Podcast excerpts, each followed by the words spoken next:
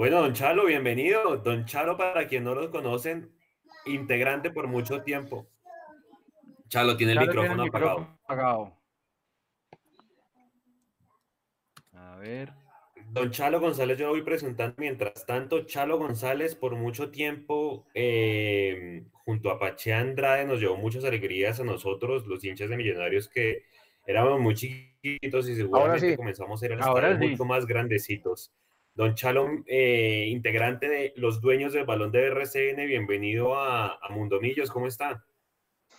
Muy bien, muchachos, muy buenas noches. Una vez más les reitero eh, el agradecimiento por invitarme a, este, a este espacio de Mundomillos. Y, y, yo, yo, tendría una, una, una, una, pregunta, antes que una pregunta, una curiosidad. ¿Ustedes son de qué época? ¿De qué año son ustedes? ¿Qué, qué, qué modelo son? ¿Ustedes son qué modelo? Yo soy 83. Yo soy, 83. Yo soy, yo soy modelo, tenía tres años cuando la gambeta salió campeón. Ah, bueno. O el 87. el 87, pero, pero el del 83, a ver, si, no, tampoco le tocó. Sí, sí, yo me alcanzo a acordar de cositas. es que eh, no sé si su merced se acuerda de Francisco Jiménez, era un, directivo de la época. Ah, sí, sí, sí, sí, por él supuesto. él fue mi papá, pues ya falleció. Entonces, ah, Pacho Jiménez. Me tengo muchos recuerdos. Entonces sí me acuerdo. Pacho Jiménez, no, este era uno. Este era un hombre infaltable, infaltable en Millonarios. No, no. Podían, podían faltar los jugadores, pero no podía faltar él. No, no, eso sí me acuerdo yo perfectamente. Sí, exactamente. Con él compartí, compartí, muchas experiencias, muchos viajes, porque él iba para arriba y para abajo con Millonarios.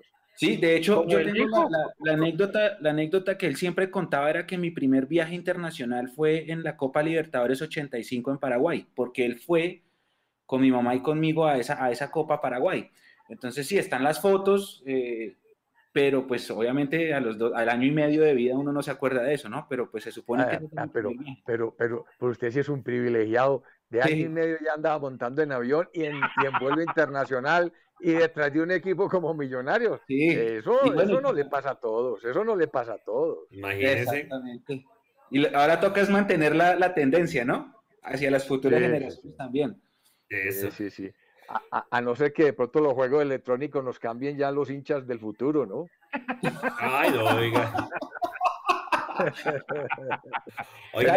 ¿sabe, por qué? ¿Sabe por qué se lo digo? ¿Sabe por qué se lo digo? Porque yo tengo un nieto de 8 años, eh, es barranquillero, y el día que anunció Win que iban pues para tratar de sopesar un poquitico esta ausencia de fútbol, estrenaron la liga electrónica de la DIMAYOR, pues por supuesto que yo le tenía que decir a mi hija, ponerme a Jerónimo ahí al frente, que quiero conocer su impresión de esto que va a poner en pantalla Win. Entonces, pues mi peladito Jerónimo se puso ahí al frente, porque es que yo, yo veo a Jerónimo jugando esto desde que tenía tres años. Y entonces ya lleva cinco años jugando, haciendo, jugando juegos electrónicos. Y entonces cuando lo puse ahí, yo lo vi que a los cinco minutos se quitó. Y yo, hey, hey, hey, hey, llámame a Jerónimo, que, que, no se me distraiga, que me diga a ver qué, cómo le parece. Me resumió en, en, menos de 30 segundos, me resumió por qué se quitó de ahí me dijo, abuelo, ¿sabe qué? Eso es muy monótono, son... No, no, no, eso no hace retos, eso no te hace, no te hace crear estrategias. No, no, no, eso no me gusta a mí. No, no, no, él se fue a sus juegos con, los que él se mantiene con sus compañeros. Entonces, pues digo yo, y eso que le han puesto la camiseta del Junior. Mi hija lo intentó poner hincha de Santa Fe, pero no lo pudo convencer. Y entonces eh, el hombre más bien se quedó con la camiseta del Junior, pero le gusta el fútbol es el de, el de ir al estadio con su camiseta, con su cachucha, ver el ruido, de la, eh, sentir el ruido de la tribuna, la fiesta, la salida de los jugadores, pero, pero al hombre, ah, el, el, fútbol de nosotros todavía no lo llena, lo llenan más sus juegos electrónicos. Venga, yo, yo, yo, tengo, yo tengo, y bueno, más, gracias, más que una, una pregunta, Chalo, eh, vea, esta semana, o ya, yo tengo una sección en, en Mundomillos que llama Taches Arriba, como que tratando de picar la cosa y como picar la lengua.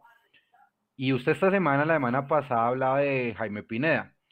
Entonces, que es la persona como tal que está, que hizo como tal la, la, reunión con Álvaro Uribe Vélez, que ahora sabe mucho de fútbol, casualmente, vea pues, señor todopoderoso. Eh, don Álvaro, hombre, don Álvaro Uribe, me, enteré yo el día que Pachelo entrevistó el domingo pasado en RCN. Sí, sí, sí. Me enteré, me enteré que también tiene empresa de canchitas de fútbol. Y yo le dije, hola, ¿en qué negocios que no está don Álvaro Uribe? Porque la familia también tiene canchitas de fútbol. Yo creo saber dónde quedan las canchitas de fútbol de don Álvaro allá en el oriente antioqueño por la zona de Llano Grande. Pero, hola, también tienen la familia del negocio con las canchas de fútbol. Y entonces. no, que se, parece entonces al hermano de, Enrique Peñalosa, que uh, casualmente, misteriosamente también hizo las canchas sintéticas acá en Bogotá. A lo que, a lo que voy es a esto. El señor Jaime Pineda, dueño de Kenworth, de la Montaña, ex eh, presidente, o yo no sé si todavía es presidente del Once Caldas, es el que gestiona la reunión. Es el, dueño, es el dueño. Es el que gestiona la reunión con Álvaro Uribe para que varios presidentes del fútbol colombiano hablen con él, intercedan y, hay que decirlo abiertamente, pongan una presión inadecuada sobre Ernesto Lucena. Chalo, ¿dónde va a parar esto? ¿Por qué? En Brasil, 800 muertos diarios por coronavirus y hace dos semanas los, los equipos de fútbol profesional están entrenando. O sea, ¿hacia dónde va a parar esta vaina? Y ahora más en junio. Corinthians, Corinthians, a través de su presidente, dijo hace dos días que no estaban de acuerdo con reanudar el fútbol, que el problema era gravísimo.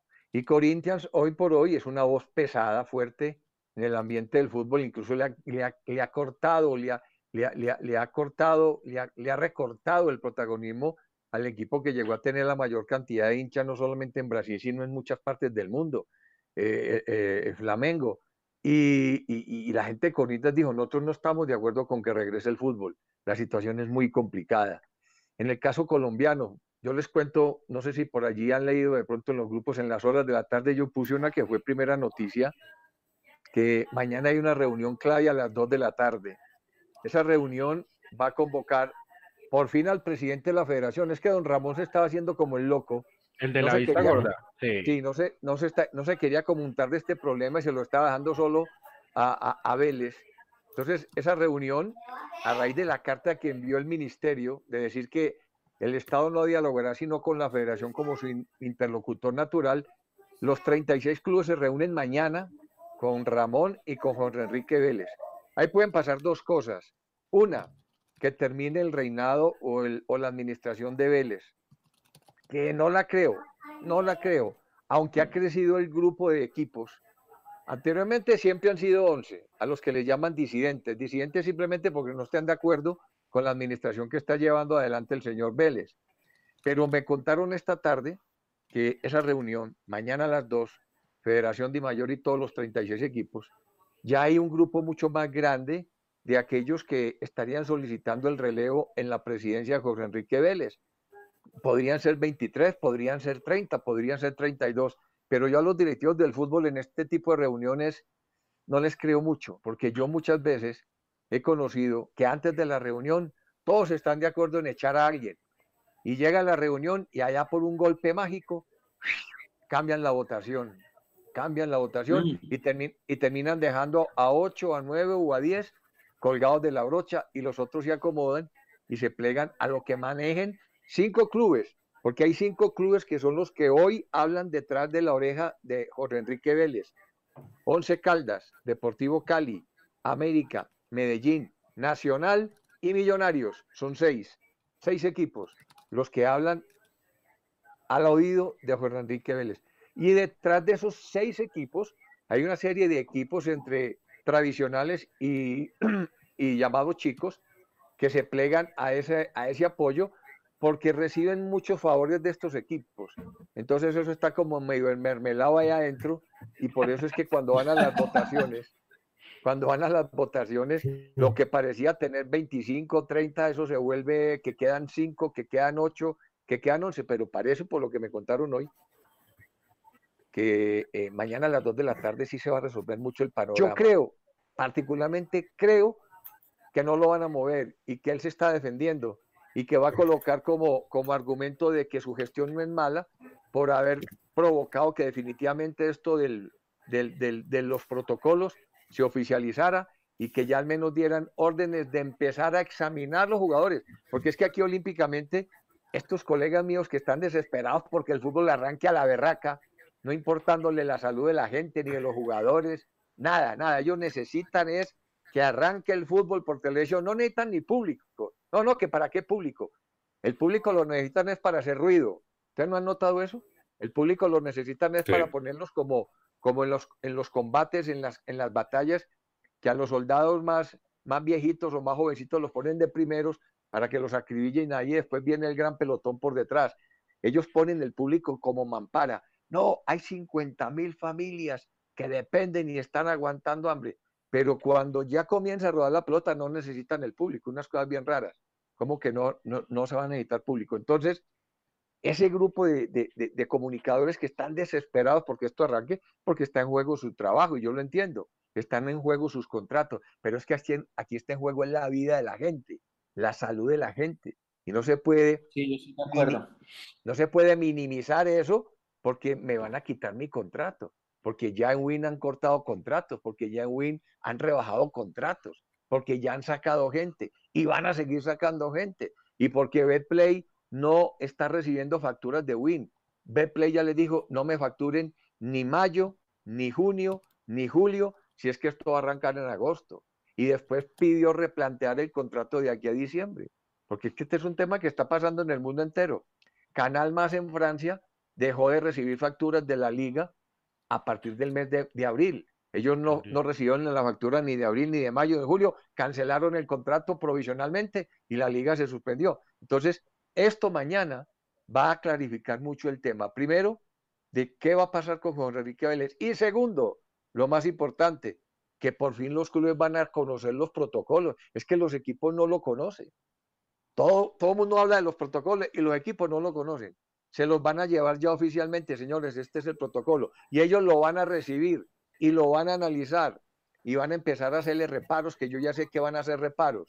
Reparos como qué, eso quién lo va a pagar, eso cuánto vale, qué es lo que hay que hacer, cómo es que tenemos que actuar. Entonces hay muchas cosas que todavía no están claras como para decir como titular o no. Y yo, repito, entiendo los colegas que están muy preocupados porque está en juego su contrato, su sueldo, diciendo, listo, hermano, por fin, vuelve el fútbol. No, vuelven primero los que examen a los jugadores. Y después a la segunda fase los van a meter a grupitos de a cinco. Y después en la tercera fase los van a meter en grupo. Y después de aquí a agosto vamos a ver cómo está el problema del contagio para ordenar e iniciar la competencia, porque esto no es así tan alegre. Listo, vuelve el fútbol el 8 de junio. No, el 8 de junio empiezan apenas a examinar a, a los jugadores. Todavía se demora. Chalo, tema. En ese orden de ideas no, es, o sea, tiene que pasar mucho más tiempo, porque hablábamos nosotros acá semana semana cuando nos, nos, nos contamos cómo va el tema, la cosa cada, cada, día es peor. O sea, yo no he visto que se aplane absolutamente nada, todo va en ascenso, hay más casos, hay más muertes, no está controlado. Acá en Bogotá la gente está saliendo mucho, porque les contaba a ellos que aquí pedí un domicilio y salía a recibirlo y estaba lleno de carros afuera de la calle. Entonces, esto no pinta que sea agosto con esa, con esa posibilidad tan alta de contagio. ¿Qué pasa si se contagia un solo jugador? No, pues que mire lo que está pasando. Hoy, hoy, estaba leyendo hace un momentico aquí que en Inglaterra, en Inglaterra ya hoy, hoy tenemos 12 contaminados de fútbol, del fútbol de la Premier. Hay 12. Uno de ellos es compañero del Lerma. Uno de ellos es compañero del Lerma. No han dado los nombres de los otros porque esos son unos códigos que se han establecido. Los alemanes los impusieron no dar a conocer los nombres de los jugadores, porque esto, esto sataniza a los jugadores y complica mucho más el tema. Pero ya allí ahí van a pasar de 50 a 60 testeos de los jugadores. Cada muestrecita de esas vale un poco de plata. Cada testeo de esos vale un poco de plata y eso es lo que los clubes quieren saber, eso quién lo va a pagar. Eh, allí, allí en Inglaterra hay, en este momento faltan 92 partidos, es decir, faltan nueve fechas eh, y piensan jugar, oiga pues, apenas arranque la pelota, ellos aspiran a poner a jugar la pelota el, el 14 de junio y van a programar por televisión un partido cada dos horas, un partido cada dos horas para que la gente tenga la oportunidad de ver todos los partidos, no los van a jugar en simultánea, les faltan 92 juegos correspondientes a nueve fechas, un campeonato que está liquidado.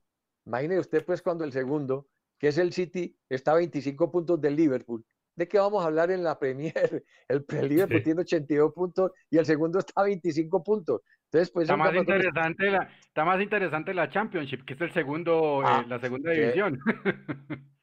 Sí, sí, sí, seguro. Ahora, en Italia, en Italia, mañana, muchachos, mañana, va a ser un día muy clave. Mañana vamos a, vamos a tener días claves en varios lados.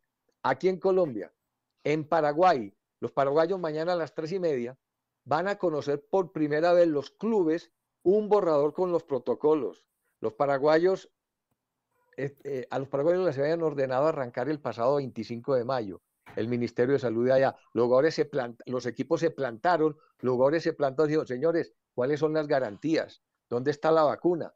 Entonces aplazaron eso, aspiran a comenzar a trabajar como nosotros el 8 de junio, pero mañana van a conocer el borrador de los protocolos y ya casi todos los equipos le llevan reparos a ese, a ese borrador que lo han filtrado de a poco, de a poco lo han ido filtrando, pero que oficialmente se los van a entregar mañana. Entre otras, ¿cómo así que no podemos llevar sino 25 jugadores a entrenar? ¿Cómo así que no podemos entrar sino día uno cada 10 minutos al sitio de entrenamiento? Entonces esto se vuelve una locura. Y el preparador físico, que es el que más va a tener que trabajar, se va a quedar todo el día en el sitio de entrenamiento para poder atender el grupo, que cada 10 minutos entra uno. Entonces, e, e, eso, esto aquí se va a volver así. Póngale cuidado que aquí en Colombia, cuando ellos ya conozcan oficialmente qué dicen los protocolos, van a venir los reparos. En Italia en este momento, en Italia en este momento, ellos aspiran, aspiran a arrancar el, ¿qué día es que vi yo por aquí que los italianos, los italianos querían arrancar? Como el 14. Como mediados de junio, ¿no es, no es, si no estoy mal? Sí, sí, sí, sí, sí. Pero allá en Italia, mire usted cómo es el panorama. El 20% de la población masculina entre los 5 y los 16 años están afiliados a la federación, o sea, están metidos en el fútbol. 4.6 millones de deportistas, profesionales y aficionados están involucrados en el fútbol. Yo quiero saber en Colombia si este censo lo tienen. Entonces, mire, aquí aquí en Colombia, eh, yo, yo, yo, yo creo que esto de abrir las fases de preparación, esto había que hacerlo. El fútbol en algún momento tiene que volver, pero no podemos volver a la carrera, es lo que yo vengo insistiendo de rato. El señor Pineda, que usted me lo mencionaba ahora, pues es muy amigo de don Álvaro Uribe. Y esta mañana en una entrevista a don Álvaro Uribe, que ahora habla por todas las emisoras, el hombre, su, su grupo asesor le ha dicho, hey, agarrate el fútbol, que el fútbol puede ser un buen caballito de batalla para que levantemos la, la favorabilidad. Eh, se nos cayó esto al 27%. Y ese es un dato no menor. El 27% un hombre que llegó a tener el 78% de favorabilidad es bien especial. Y hay otro antecedente que ustedes lo deben saber, o si no lo, o si no lo saben, se los cuento, o si, les, si se los olvidó, se los recuerdo. Cuando el señor Uribe estaba trabajando la reelección para su segundo periodo presidencial, un senador, Ciro Ramírez de Boyacá, le llevó este consejito, oiga, venga, Alvarito, meta usted el cuento en los medios, ahora que está haciendo campaña otra vez, que usted va a salvar a millonarios. Eso sí es, eso claro. Sí, eso es verdad. El hombre, el hombre la agarró en el aire y empezó a bolear todo ese cuento si yo quedo la, si yo logro la reelección con Patriotas, voy a salvar a Millonarios, porque Millonarios estaba a punto de ser liquidado. ¿Ustedes se acuerdan? Sí. Estaba a punto de ser liquidado. Es más, ahora el, pasado 24 de marzo se cumplieron 10 años de una asamblea que fue clave en la vida de Millonarios. La constituyente. Claro, fue aquella asamblea en la que se resolvió que Millonarios pasaba a manos de un grupo inversor que ah. iba a, comprar el mayor paquete accionario del club, porque tenía dos opciones millonarios. O aparecía un capital para salvarlo o desaparecía. Y deportivamente estaba ya en la zona de descenso, prácticamente para ir al descenso. Entonces, esa asamblea en la historia de Millonario fue definitiva, porque fue la salvación de Millonario. Entonces, don Alvarito tomó esa bandera y eso fue una cosa de locos. La hinchada de Millonario, usted sabe, la hinchada de Millonarios, que es una hinchada multinacional, porque es que la hinchada millonario está por todo el país y tiene hinchas en el exterior. La hinchada Oiga, es... Pero eh, entonces, ya que usted recuerda el tema y alineando las fechas, en el 2010 llega un señor que se llama José Roberto Arango a hacer la mediación para la salvación del club. El mago. José Roberto Arango salvó, a Coltejeri, pero a José Roberto Arango entonces lo pone el gobierno de Uribe. A José Roberto, a José Roberto Arango, ahí se juntan varias cosas. Se juntan varias cosas. Porque es que eh, detrás también estaba la organización de la Lule, que estaba vinculado a través de, de, Pexicola. Y, ellos también han tenido que ver con, con millonarios. Entonces ahí se juntan varias cosas. Pero sobre todo, sobre todo, ese grupo inversor que necesitaban un líder. Y ese, ese grupo inversor lo trae José Roberto Arango. Y ese grupo inversor lo acerca a él. Y él por eso termina en un momento en que, en que él estaba vendiendo acciones y él mismo las estaba comprando. Él tenía un juego muy bonito. Con una firmaba la venta y con otra firmaba la compra. Por eso fue que se le armó, por eso se, por eso se le armó esa película, por eso se le armó esa película, claro, porque él estaba representando el grupo de los quebrados, pero también estaba representando el grupo de los compradores. Y entonces en ese juego él se volvió muy célebre en Millonarios y, y la verdad, hoy estaba yo mandando una foto eh, que me encontré hoy precisamente donde estaba, ah, pero yo creo que la tengo por aquí. Yo la sí, en el, en el, en el, Twitter este usted la publicó. Mire esta pequeña Biblia que tengo, mire. El profe Guillermo Ruiz. Ah, esto es una belleza. Aquí está todo. Aquí está todo. Y, y la primera foto, la primera fotografía, a ver, yo si es la primera fotografía. Ah, bueno, esta es una fotografía que estremece, ¿no? Mm, esta es una fotografía que estremece, pues. Esto estremece. Esto hace que usted. ¡Ay! Muchacho. Cayó la estantería. cuidado, cuidado. Qué pena. Sí, sí, qué pena. Y eh, eh, ustedes deben sentir pues un cosquilleo cuando ven estas cosas del campín pintado de azul y blanco.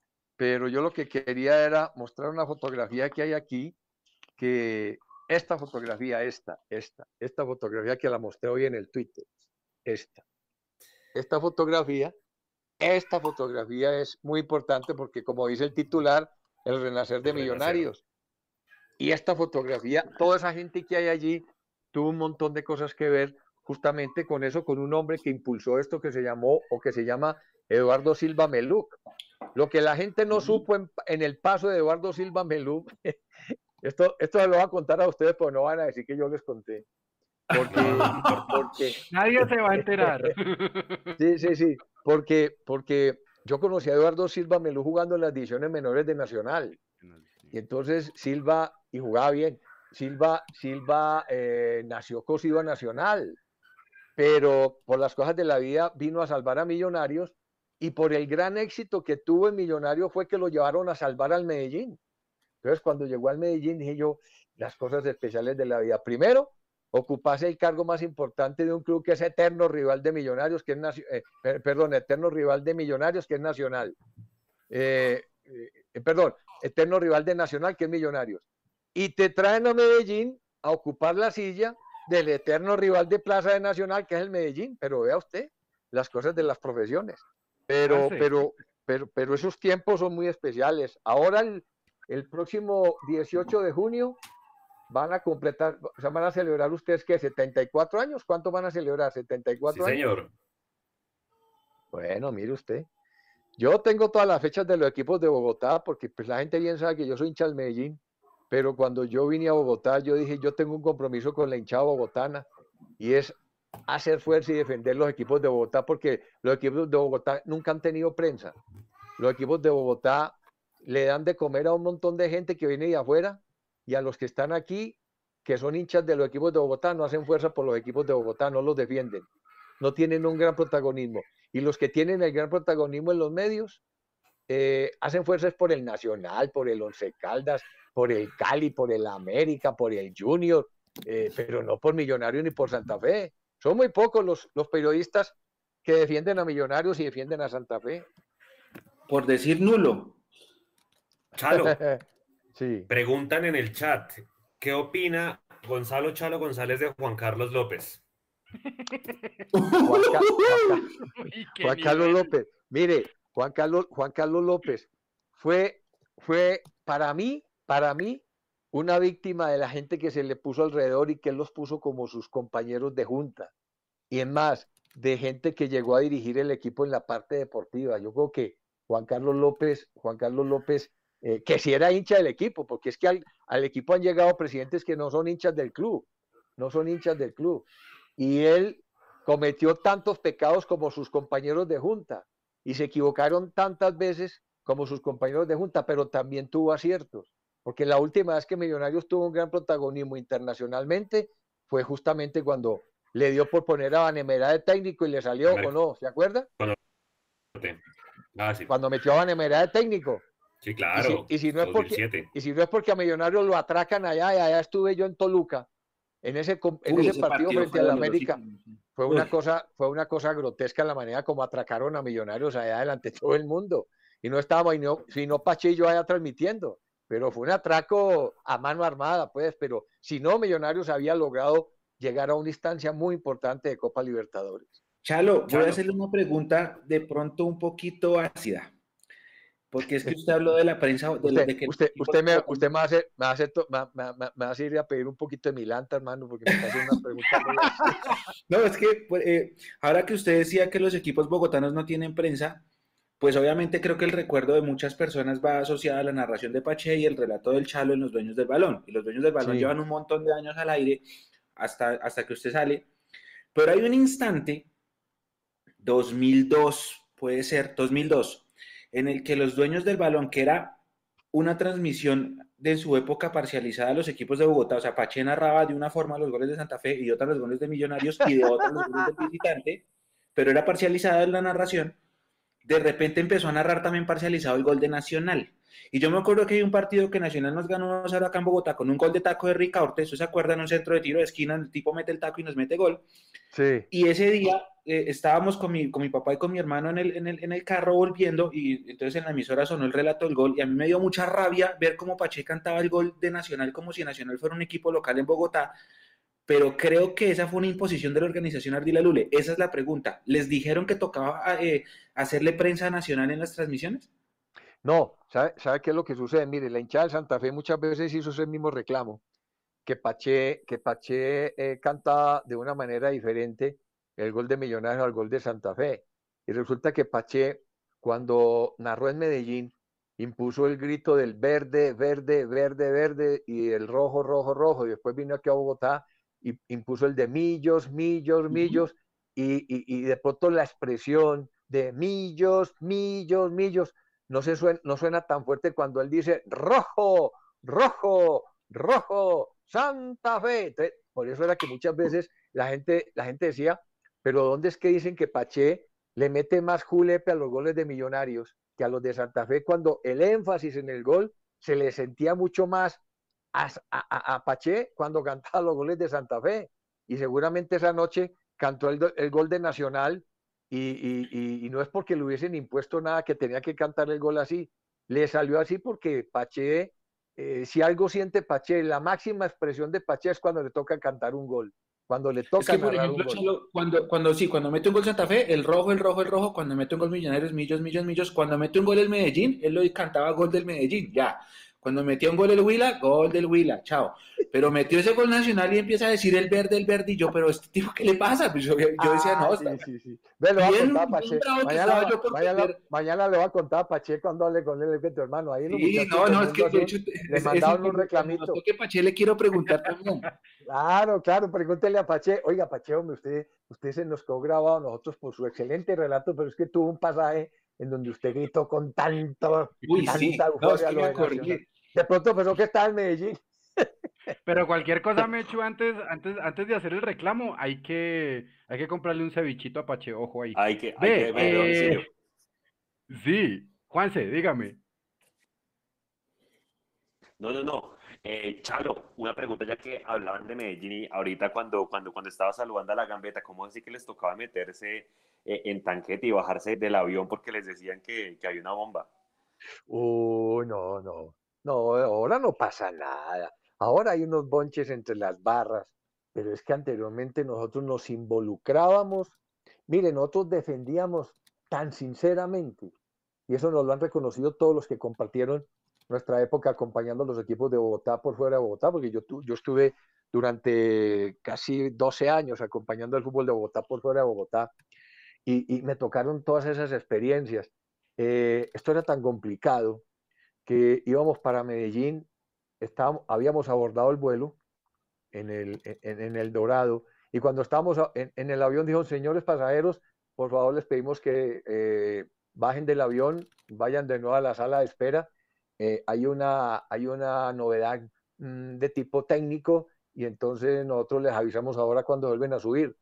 Y, y, estábamos en la sala cuando alguien dice de esos muchachos que son tan inoportunos pero tan inocentes, que estaban vinculados a la delegación, él como que se enteró del asunto y dijo, oiga, oiga, que ya no van a mandar a abordar porque que, que, que, ahí había una bomba, pero que no, que terminó siendo que eran mentiras. Alguien había llamado a decir que ese vuelo que iba a sacar a millonarios para Medellín le habían puesto una bomba. Imagínese usted cuando nos vamos a subir nosotros, hola, ¿y quién se volvió a subir a ese avión? Y si de pronto es verdad. No, no, no, que ya revisaron y que no, que no hay, que no hay bomba. Y llegábamos a Medellín y apenas llegábamos a Medellín y aterrizábamos, ya empezamos a sentir el, calor del partido. Ya empezamos a sentir la gritería, ya empezamos a sentir los insultos. Bajábamos de Río Negro al Hotel Intercontinental y apenas estaba el equipo hospedándose ahí, comenzaban los voladores, comenzaba la pólvora, pa, pa, pa, y el estallido y la cosa. Y eso era así el resto del día. Y por la noche, para dormir, pues eso era una cosa de locos también. Entonces llamaban la policía y que vea que están tirando pólvora, pero la pólvora, pues sí, no, la dejaban de tirar de ahí, le iban a tirar tres cuadras más abajo y, volvían y tiraban pólvora. Después al camerino era otra cosa infernal, la llegada al estadio era una cosa impresionante. A pesar de las medidas de seguridad, era una cosa impresionante. El equipo eh, descendía del bus y ahí venía la presión y volvían las bombas y volvían los estallidos y las papas explosivas, pa, pa, pa entraban al camerino, estaba el equipo cambiándose, yo estaba haciendo mis notas allá y me tocó, ¡pum! otro estallido, otro estallido de eso, y yo, hola, pero ¿y aquí qué lo que vamos a hacer? ¿Por qué no vamos para la casa, hombre? Aquí no hay nada que hacer, ¿no? Así se jugaba, así se jugaba. Y aquel famoso partido, aquel famoso partido cuando la gambeta se pone la cabeza, en, el balón en la cabeza, a mí no se me olvidará nunca, no se me olvidará nunca cuando él avanza con la, con la, me imagino que les contó ahora la historia, cuando él avanza con el balón, lo pone en la frente y él va haciendo como la 31 y cuando pasa por Oriental le meten una moneda y le quiebra y le rompen la frente. De esas cosas, de esas cosas, sí, una pila le metió y le rompió la cabeza a la gambeta. Pero salíamos del partido y pensábamos que todo terminaba ahí, no, peor. Ahí no había nada que hacer, muchachos. De, de, del camerí, de la cancha, agarren su maletín, no se cambien, no se bañen a la, tanqueta y vamos para Río Negro y los jugadores iban cambiando en, la tanqueta. Los jugadores iban cambiando en la tanqueta. En una de esas excursiones llegamos a Río Negro y ese partido no sé si fue contra el Medellín o contra Nacional, creo que fue contra el Medellín. Llegamos a Río Negro y, y, se armó, se armó, pero un combate impresionante. Yo me acuerdo que esa, esa vez todo el equipo y nosotros hacíamos parte del equipo, porque como le digo, nosotros defendíamos a Millonarios defendiendo a Bogotá con todo. Nosotros no éramos transmitiendo en el estudio hablando partidos. No, no, eso era, eso era metidos allá en el fogón, metidos allá en el fogón. A mí me insultaban desde que llegaba y hasta que salía a pesar de que era antioqueño. Y me, me golpeaban la cabina y, y bueno, ¿qué no me hacía? Pero bueno, había que darle a eso, había que darle.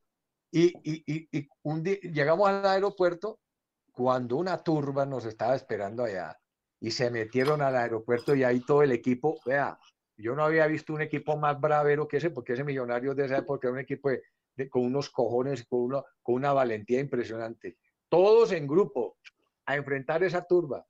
Y nos enfrentamos con esa turba. Me acuerdo que al primero que recibieron un botellazo fue a Pimentel. Le metieron un botellazo en toda la frente. ¡Pa!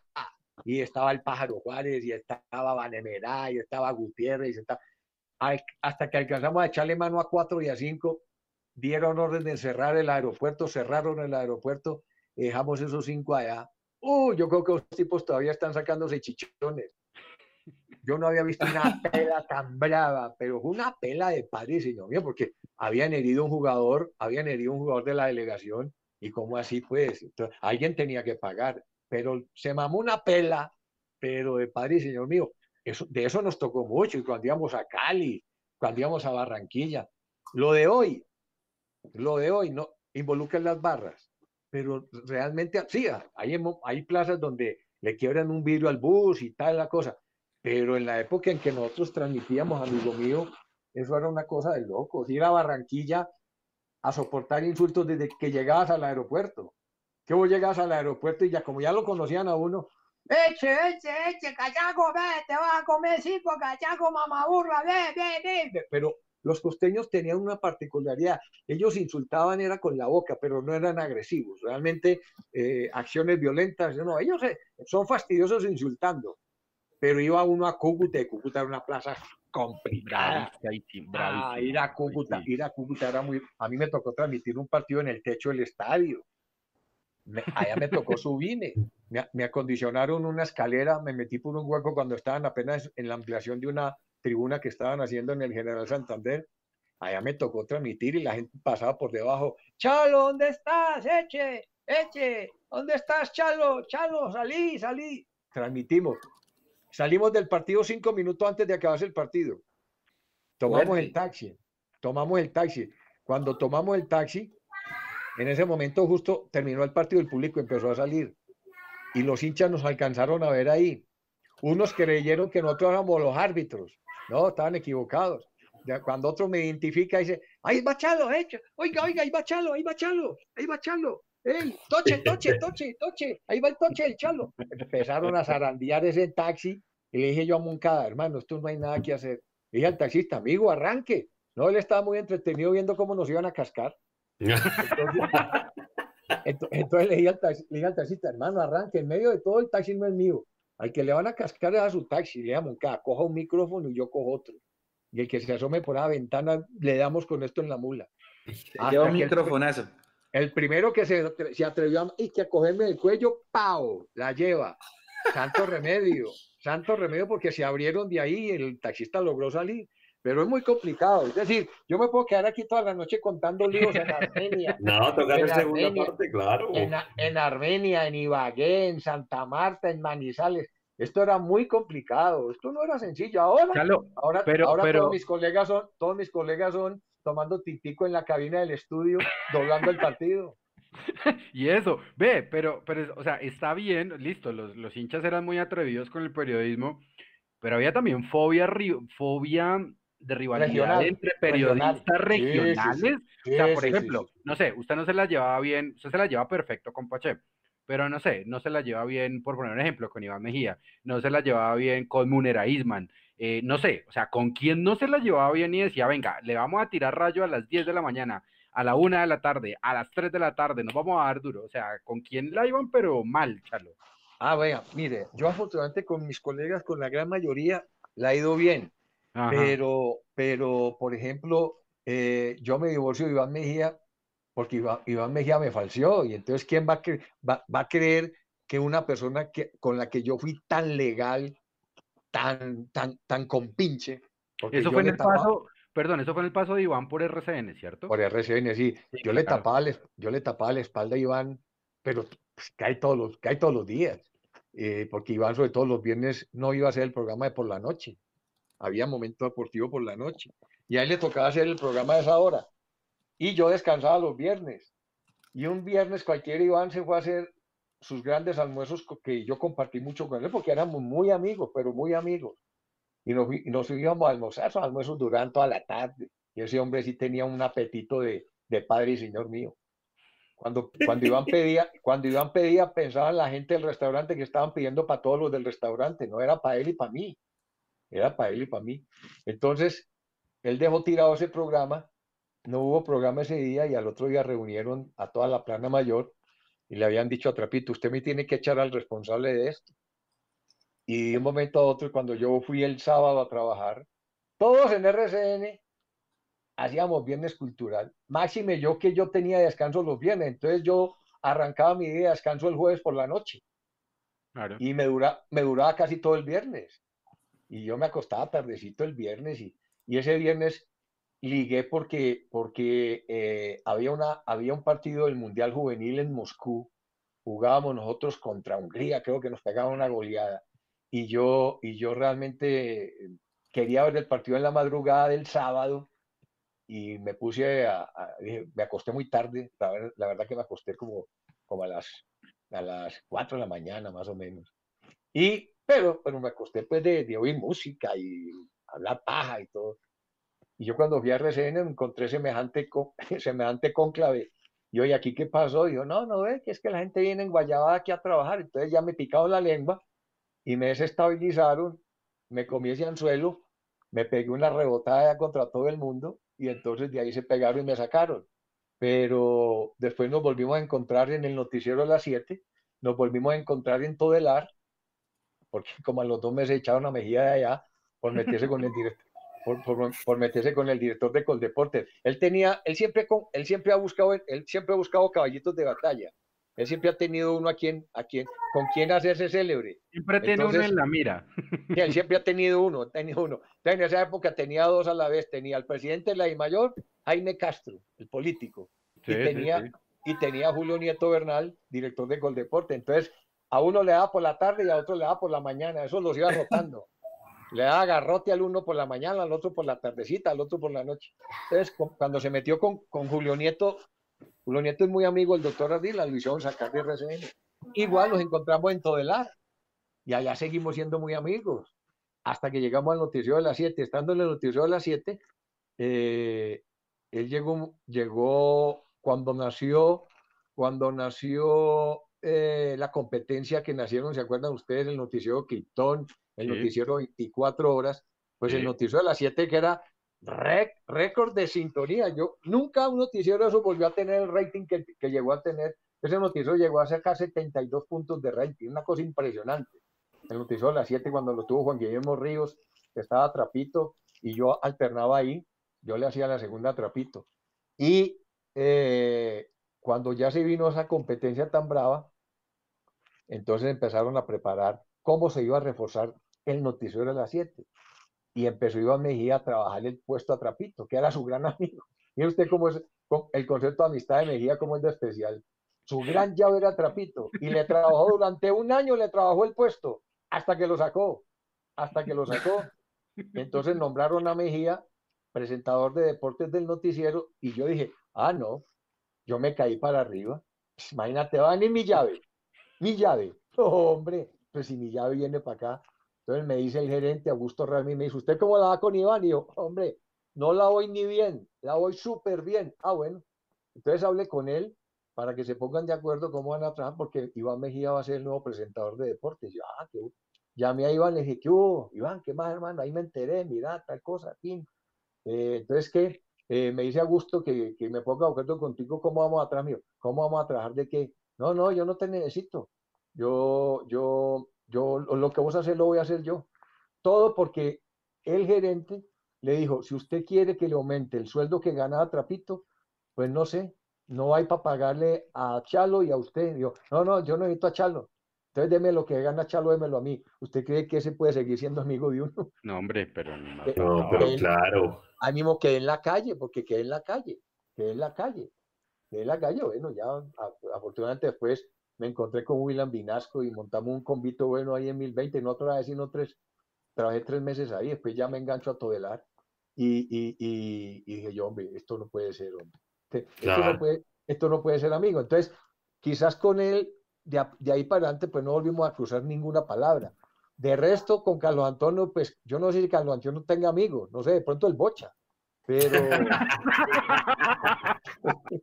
pero, pero, pero yo pues yo ni puedo decir que es enemigo de él, porque es que no hemos tenido tiempo ni de ser enemigos, porque nunca, nunca, nunca tuvimos feeling. Él creo que algún día cuando me, me, quisieron llevar a, al grupo radial que me propuso Pache, me contó Pache que Carlos Antonio dijo, yo con ese tipo no trabajo. Y tiene toda la razón, porque yo tengo la misma sensación, yo con él nunca hubiera podido trabajar, porque yo no soy, yo no soy, primero no soy mal tipo, Segundo, no soy envidioso. Tercero, no me gusta comerle cuento a la gente. Si está equivocado, está equivocado. Y yo hago respetar mis conceptos y respeto los de los demás. Él no es muy amigo de eso y él sabía seguramente que podía tener problemas conmigo. De resto, usted mencionó a Munera Iman, imagine cómo es la vida. Munera, Munera y yo empezamos juntos. Munera empezó a hacer sus primeros pinitos como narrador en una emisorita chiquita llamada La Voz de la Independencia, que entre otras cosas, hoy la tiene, hoy la compró la emisora, es, es, una, ¿cómo se llama? La emisora del Minuto de Dios. ¿Puede ser? Bueno, esa emisora que hoy tiene en Medellín, el Minuto de Dios, esa emisora anteriormente era la, voz de la independencia. Ahí comencé yo a hacer mis primeros pinos al lado de Munera Iman. Munera narraba y yo comentaba al lado de tres, cuatro personas más. Es más, él no se llamaba Munera Inman, se llamaba simplemente Luis Fernando Munera. Simplemente que Weimar, cuando Weimar se queda sin narrador, que se va a Hamber Londoño de allá, entonces eh, eh, él busca a Luis Fernando Munera, aunque ya estábamos haciendo ruidito en la voz de la independencia.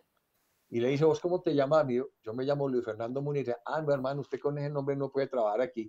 Porque Luis Fernando Munera es un actor muy reconocido, ya veterano, y era la mejor voz comercial que tenía para mí la radio de Colombia en ese momento. Luis Fernando una, una voz espectacular. Pero ese hombre se llenó de culebras en Medellín. Adquirió créditos por todo lado y no le pagaba a nadie, entonces lo sacaron venteado de allá. Y cuando llegó Luis Fernando, le dijo: ¿Usted llama a Luis Fernando Murano? No, hermano, usted con ese nombre no puede ni salir a la calle. ¿Cuál es el segundo apellido tuyo? Isman. Ah, listo. Y le puso la chapa a Weimar, le pone la chapa de Munera pero sabe que yo con Munera teníamos rivalidades porque ellos consideraban que cuando nosotros íbamos a Medellín, no, ellos tenían que eh, trabajar mucho el tema que nosotros informábamos. Es que usted en la semana dijo, es que ustedes desde Bogotá me hicieron sin no hablar, es que ustedes están diciendo que aquí compraron el árbitro y yo, mentira, es que es. Entonces, eh, eh, pero, pero, no, no, no, ha sido una, una gran rivalidad, no. De resto, de resto, yo, yo no quiero tener, no, no, así como enemistades, enemistades marcadas, no, no, no. Diferencias, diferencias laborales irreconciliables y ya. Sí, aparte que, aparte que tener diferencias con esos dos ya es suficiente, ¿o no?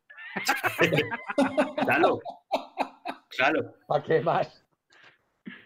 Chalo, la otra semana se cumple un año de la debacle para muchos de Jorge Luis Pinto en su tercer ciclo con Millonarios. El 5 de junio del 2020, pues se cumple el año de, de, lo que pasó hace un año con el América de Cali acá en Bogotá, que mucha gente dejó tirado el trabajo, el estudio, mejor dicho, hizo todo lo posible para ir a ver un partido a las 3 de la tarde. ¿Cuál es la versión que tiene Chalo González de lo que pasó ese día? Que, que los jugadores y gran parte de la directiva se cansaron de Jorge, porque Jorge es intenso porque yo lo conozco hace mucho tiempo. Dice que cuando recién vuelve, yo me encuentro con Pelufo, porque Pelufo vive aquí en el mismo lugar donde yo vivo. Bueno, vivía porque ya se fue. Él vivía aquí, era vecino mío. Y entonces eh, le pregunté lo primero que le pregunté recién llegó y le dije, bueno, ¿y en qué plan anda Jorge? No, ha cambiado mucho, Isa, ha cambiado. Ya esa intensidad con la parte física la ha regulado mucho, ya trabaja mucho balón, ya es un trabajo muy integral. No, no, ha cambiado muchísimo muchísimo. Ah, bueno, qué bien, chévere. Y comienza a hacer ese campañón que hizo, porque es que eh, ese campañón que hace Pinto, de sacarle los puntos que le saca al segundo, de tener todo asegurado para Copa Libertadores, uno tiene que terminar preguntando, hola, ¿y qué pasó aquí? Y yo se lo pregunté, yo, Jorge, ¿y qué pasó aquí? Me dice, es lo mismo que yo quiero saber. Y yo, Jorge, a vos te voltearon no meto la mano en la candela por los jugadores porque son todos unos grandes tipos. Yo, yo creo que allá hubo gente que te volteó. Digo, no, hombre, no, no, simplemente cometí un error que no tenía por qué haber cometido y ya me había costado en el año 89, cuando yo estaba peleando campeonato. Ah, no, en el año 90, a ver, no, año 86, año 86, que yo estaba peleando también y me fui a Santa Marta y no supe dosificar el equipo y esta vez volvió y me pasó y me llevé el equipo titular sabiendo que tres días después tenía que jugar con América y yo sé la manera como se me cae el equipo viniendo de Santa Marta otra vez a la altura y me volví a equivocar y eso, eso me costó. Digo, bueno, está bien que haya sido eso. Simplemente que después, cuando pasan los hechos, uno pregunta y yo me entero por jugadores que manifestaron que Pinto los había estresado ¿Cómo le parece? Pinto nos tenía estresados. Y después me entero que dos de esos estresados se fueron a jugar a la América. Y esos jugadores el día que jugaron contra América no brillaron. Entonces, decime pues de qué estamos hablando. ¿Va? Claro, pero, lo, eso, lo voltearon, lo, voltearon o no lo voltearon? Claro que lo voltearon, pero es que cuando se fue a hacer el, el censo internamente, hombre, ¿qué hacemos? Pues el médico puso quejas, la nutricionista puso quejas, el fisioterapeuta puso quejas. El dueño del equipo puso quejas. El presidente también estaba como harto. Entonces, cuando vos tenés todos esos estamentos, que todos coinciden en que los tenés estresados, llega un momento en que el dueño del equipo, que en ese momento está tomando las decisiones, que es el señor Serpa, le dice, hombre Jorge, es que yo lo traje a usted a dirigir el equipo y no a que me dirija a mí. Yo no lo traje a que me dirija a la empresa. Yo lo traje a que me dirija el equipo. A partir de ese momento se empezaron a romper las relaciones con Jorge allá adentro. A partir de ese momento. Chalo, cuando los jugadores mencionan eso del estrés, em, eso fue ya finalizando el año cuando ya estabas todo mal. Sí, pero no, en el primer torneo no, en el primer torneo. En el primer torneo nadie dijo nada, pero en el primer torneo después ya le, le dicen que, sucedió lo de. Lo de Marrugo, lo de Marrugo, lo de Marrugo, pero eh, eh, Pinto me, me garantizó más de una vez que no había sido cierto el inconveniente con Marrugo, que no había sido cierto, que él no tuvo ningún problema con Marrugo. Pues, pues, pues, Chalo, yo, yo se lo voy a decir y ya se lo dije a Juanse, se lo dije a Mechu. La noche antes del partido contra América acá en Bogotá, yo estuve en el hotel. Ese día, Jorge Luis Pinto, que ellos se, se, hospedaban en el Clarión de la 100 con 19, ellos tienen dos restaurantes donde comer y es en el subterráneo, en la parte de abajo. Uno se llama La Macuira y el otro no recuerdo. Y ahí en La Macuira hay un salón que era donde se hacían ellos. Esa noche, Jorge Luis Pinto no quiso que los jugadores bajaran a comer al restaurante, sino que ellos en el mezanine tienen, eh, era donde hacían las charlas técnicas. Yo, pues como periodista, me fui para el restaurante porque yo sabía que en el restaurante era donde siempre iban a, comer. Pues yo dije, no, los caso acá. ¿Sabe cuál fue el único jugador que bajó como tal al, restaurante justo antes de la charla técnica? Marrugo. Marrugo. Marrugo. Ya se había separado el grupo. ya se había separado el grupo. Es más, hasta de pronto voy a pecar de bocón, pero yo estoy completamente convencido que Marrugo no estuvo en esa charla técnica. ¿Por qué? Porque si Marrugo hubiera estado en esa charla técnica, él hubiera cenado en el mezanine y no hubiera bajado hasta el restaurante. Sí, y ya, ya, ya algunos jugadores del, del, plantel internamente ya le venían haciendo reclamos. Recuerde usted que Marrugo, cada que entraba como suplente, usted lo perdía, usted lo perdía. A mí no se me olvidará un partido en Cali, que yo le dije, Jorge, vos cómo mandás, cómo mandás ese jugador en ese momento tan especial. Lo mandás, tuvo dos opciones de gol, ¿se acuerdan? Dos opciones de gol, una detrás de otra.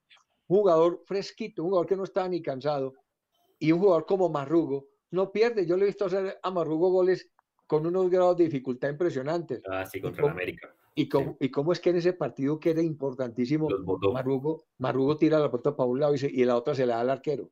¿Mm? Entonces yo digo, yo digo, viejo, estas cosas metele ese cuento a cualquiera, pero, pero disimula un poquito, disimula, disimula.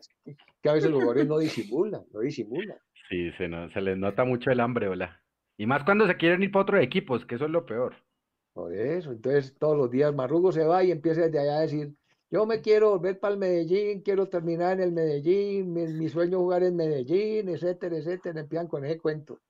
Eh, Chalo, y la, y la historia de González Lazo, que usted de hecho escribió una nota que, que, ah. todos leímos. González Lazo. González Lazo es otro desagradecido, por Dios, hombre.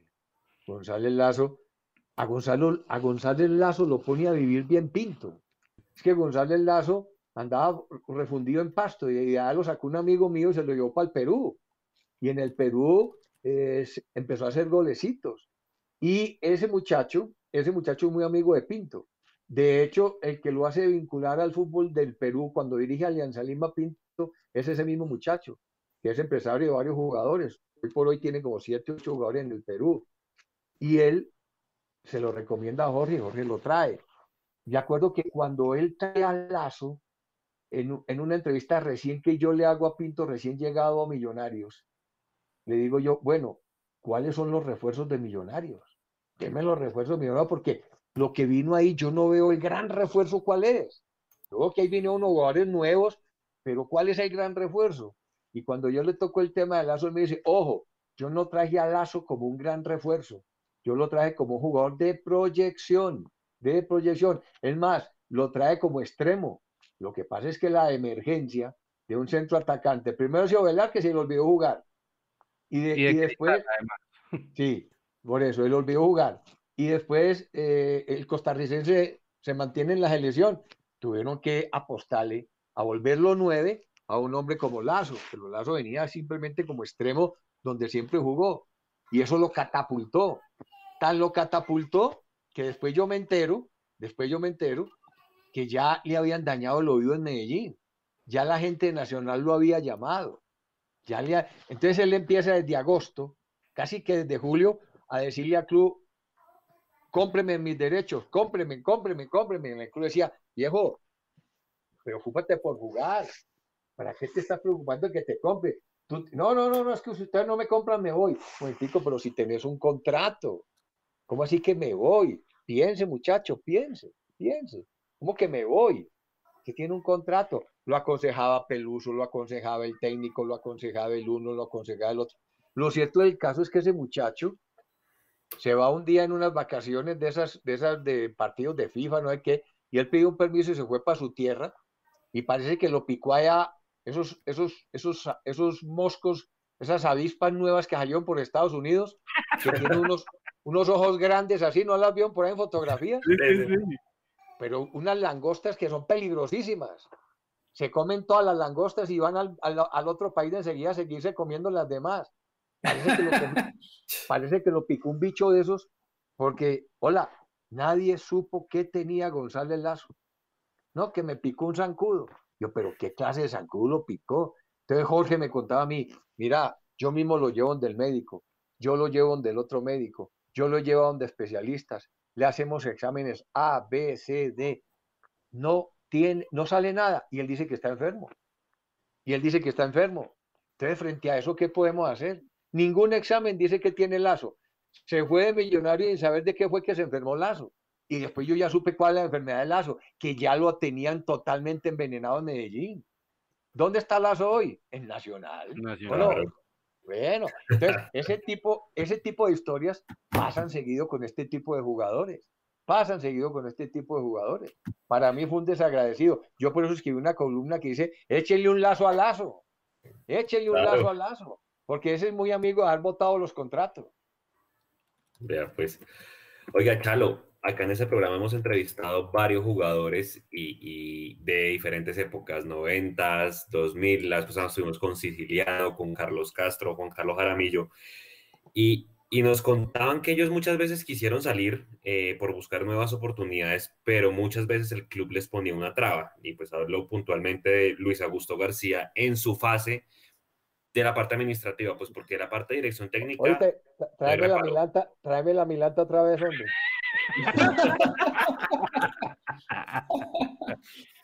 Chalo, ¿qué, qué, ¿qué pasó con el Chiqui? Porque hay gente que lo tiene en muy buena imagen, pero hay otra gente que, que definitivamente no la va porque, porque aseguraban que, que esperaban algún tipo de, de, coima para poder vender un jugador. Ah, sobre el Chiqui se han escrito muchas historias. Eh, mire, deportivamente no amerita ninguna discusión. Después de Ocho Uribe, es el técnico con mayor cantidad de títulos en el fútbol colombiano y es el único técnico bogotano que ha dirigido la selección Colombia, porque en la historia de la selección Colombia no ha habido poder humano que un técnico, otro técnico bogotano pueda dirigir la selección Colombia. Esa es una maldición que nos han echado aquí, no sé, no tenemos ni dirigentes bogotanos de peso en la Federación Colombiana de Fútbol, ni tenemos dirigentes bogotanos de peso en la DIMAYOR, ni tenemos dirigentes bogotanos en el Comité Olímpico, ni tenemos dirigentes en el Coldeporte. No, nos hace falta un liderazgo eh, típico bogotano que algún día lo vamos a tener que conseguir, algún día vamos a tener que dar con él. Pero en la historia del Chiqui hay demasiadas cosas que, que, que al final nunca se pudieron demostrar. Eh, todos los técnicos hacen parte de lo que llaman la cometa, hacen parte de eso. Algunos, lo, algunos la disimulan, otros no la disimulan. A unos se las descubren, a otros no. A unos se las denuncian, a otros no. En la I mayor los equipos de fútbol, los dirigentes, tienen una lista donde están los técnicos cometeros. Y se ha ido renovando bastante, o yo, porque ya muchos de los cometeros ya no están dirigiendo. Es como, perdón, Chalo, perdón, Chalo, es como la famosa lista de, de jugadores que, están, que están con X, que están marcados. Sí, sí, sí, sí, sí, que voltean partidos. Que voltean partidos, ¿cómo no? Claro, todavía hay tres investigaciones del, del campeonato pasado que yo no sé por qué no las han desengavetado. Hay dos en la fiscalía y una en la I mayor. Tres partidos arreglados en el, desde que empezó este tema de las apuestas. Hay tres partidos arreglados y eso, eso está silenciado ahí. Eso no, no, no, nadie se le arrima a ese chicharrón. Yo no sé qué partidos están involucrados. ¿Se acuerda que el único antecedente fue un muchacho del Quindío? Sí. A un muchacho del Quindío, que lo, lo, sancionaron y, y, y, el muchacho se perdió para el fútbol y nunca, nada nunca nada más se volvió a saber de él. Pero, pero hay tres partidos desde el año 2019 que están engavetados y que no ha habido poder humano que los pueda descubrir. Y así pasa con todo, así pasa con los técnicos y con Luis, con Luis pasaron muchas historias, pero también son muchas las historias de jugadores que le deben y le reconocen a Luis el, el, haber llegado donde llegaron y haber sido lo que son. Todos esos muchachos del 87-88, todos, si usted hace la lista, todos llegaron a ser técnicos, todos, todos. Y si no llegaron a ser técnicos, tienen escuela de fútbol.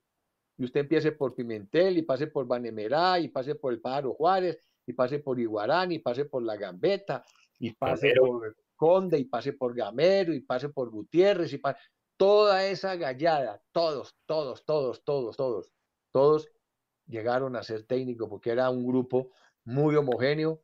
Ellos, entre ellos, también deben tener reclamos de aquellas famosas platas de la época dorada del fútbol, no de los años 50, sino de los años 80, eh, muchas veces no llegaban ni a los jugadores, ni a todos los jugadores sino que llegaba y se quedaba en manos de los técnicos. Esos, esos, esos billetes que iban de un lado para otro, premios realmente exagerados, pero bueno, fue la gran bonanza de esa época que contaminó tanto nuestro fútbol. Pero de esa historia hay muchas, muchas, realmente muchas. Chalo, Millonarios 2015, Ricardo Lunari. ¿Por qué? Uy, buena. ¿Por qué? Porque es algo similar, ¿no? Buen primer semestre, semifinal y demás, y en el segundo, porque mire que pasa algo similar a lo de Vanemera, trae a alguien pues, que en teoría conoce el equipo, aunque digamos Lunari duró muy poco, pero lo trae, digamos, por, por en su mayoría dicen por, por, por petición de la hinchada, pero en el segundo semestre se le cae ese equipo a Ricardo. ¿Qué pasó ahí? ¿Usted se acuerda que ahí en, esa, en ese momento eh, a, quién involucraron? Involucraron a, a, a Mayer. A Mayer. Sí, que Mayer fue el que lo sacó. Yo la otra vez hablaba con Mayer y dice, ¿cómo te parece que yo lo sacaba cuando yo era el que le decía cómo podíamos arreglar los partidos? Y yo, ay, Mayer, no me digas más entonces. y, que, hombre, ¿cómo va a querer yo sacar a, a, a, Lunari si yo al contrario le decía cómo teníamos que arreglar los partidos cuando yo estaba ahí en el banco? Sí, claro. Eh, era que yo quería tanto el equipo, hermano, que yo, yo tenía que decir, hombre, no, este man no está viendo bien, hermano, este man, no, venga, venga, vea que nos están arreglando por aquí. Y él, y él, y él, y él tocaba a los jugadores en la cancha. Él me lo contó. Me dijo, yo en la cancha decía, hermano, vení, no, tírate para atrás, vení, vení, no, tírate a un costado, hacete por allí. Y, el mono salía a dar instrucciones y Candelo cambiaba eso ahí adentro. Porque, pues, hombre, pero, pero, pero, pero eso no quiere decir que lo haya sacado. Y, pero ¿sabe, ¿sabe? Lo que yo no entendí, y entonces allá también entra a jugar mucho el asunto de ¿a quién quieren meter para sacar a este? Quítate tú para ponerme yo como hay una canción de salsa. Muchas veces le hacen el trabajo a uno porque quieren traer a otro.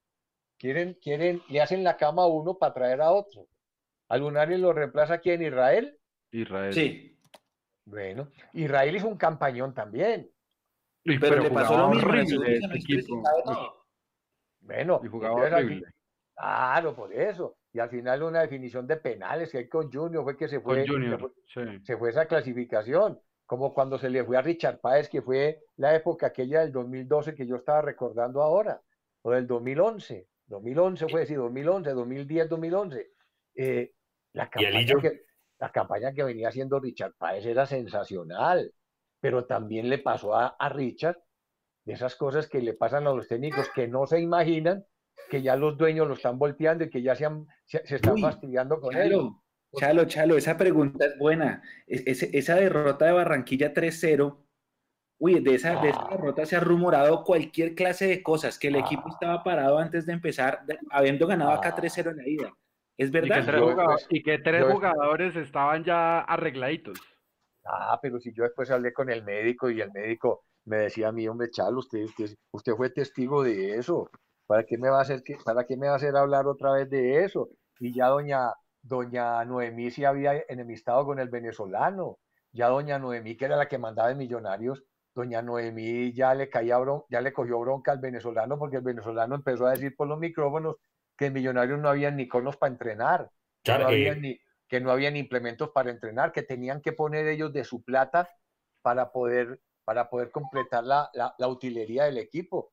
Y eso molestó mucho, y eso molestó mucho a, la directiva.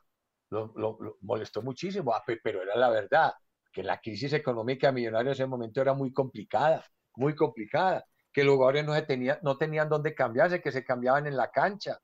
No, él empezó a denunciar todo eso y se empezó a echar la directiva encima y le fueron cogiendo bronca y al final en un almuerzo creo que se hablaron muy duro, palmotearon la mesa y, y, y, al final se tuvieron que ir. Y una de las razones para que se fueran fue un partido que ganaron 3-0. Yo me acuerdo, ganaron 3-0 en Bogotá a Junior. a Junior. ¿Quién, se, ¿Quién se iba a imaginar que Millonarios allá iba, le iban a hacer 3-3 y que iban a los penales y ahí los iban a boletear? No se le pasó por la cabeza a nadie, ni siquiera a Richard Páez.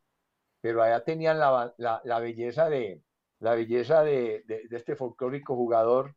Ay, hombre, ¿cómo es que llama el ¿Tolosa será? Ah, Tolosita, Tolosita, la belleza de Tolosa. El que vota bajo la... La belleza de Tolosa. La belleza de Tolosa con la portería ahí vacía y él la tira para afuera.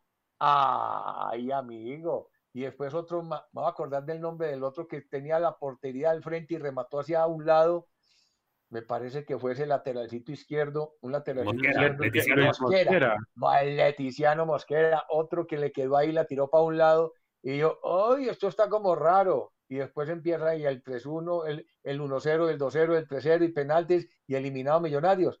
Claro, en enero, noticia, atención, Edinson Tolosa, nuevo jugador del Junior. Ay. Estos son tan evidentes estos jugadores, o no respetan ni la mamá, en serio. Oiga, Chalo, otra. Pero ve, pero, pero lo más bravo es que después van y le meten ese gol otra vez, le meten ese gol al Medellín. Cuando el Medellín llegó a Tolosa, le digo yo al dueño, oíste Raúl, pues cómo traes ese morocho aquí. No, no, que es un delantero. Espérate que juegue contra Junior me dices cómo le va.